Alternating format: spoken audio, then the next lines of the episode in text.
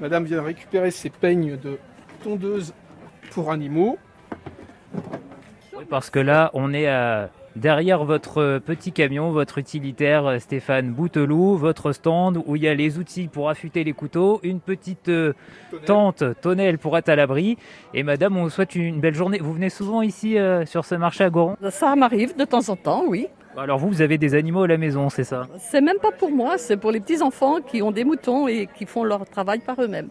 Ah bah voilà, comme ça, faut faire la, la tonte estivale des moutons. Tout à fait, pour Je vois qu'il n'y ait vous- pas trop chaud. C'est ça.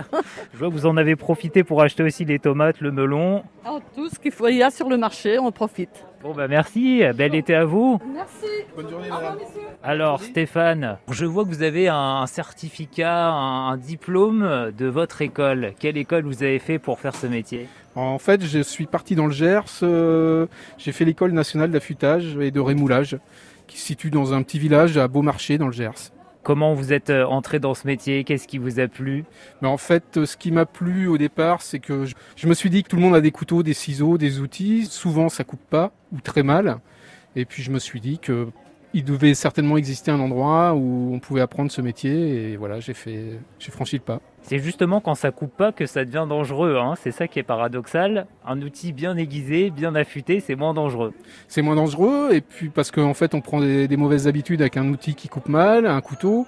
On peut glisser et puis se, se couper, quoi. Justement, bah, vous avez un, un couteau que vous allez pouvoir aiguiser là. Oui, voilà, j'ai quelques couteaux à faire, des quelques ciseaux également. Donc là, je vais attaquer un couteau. Je vais sur cette machine-là. Ça va faire un peu de bruit.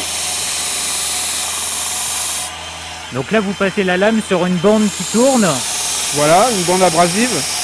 Donc là, j'ai passé la première phase. Ensuite, je vais terminer l'affûtage en enlevant toutes les petites bavures. Donc là, vous avez changé de matière. hein. On n'est plus sur la bande, on est sur quoi là? Là, c'est un feutre sur lequel j'ai appliqué une pâte. Et ce feutre permet d'enlever toutes les petites bavures qui sont créées lors de l'affûtage de la lame. Et là, je vais changer de machine. Je vais aller sur un- une machine qui me sert à la finition. Un disque avec des lamelles en feutre. Et là, ça a la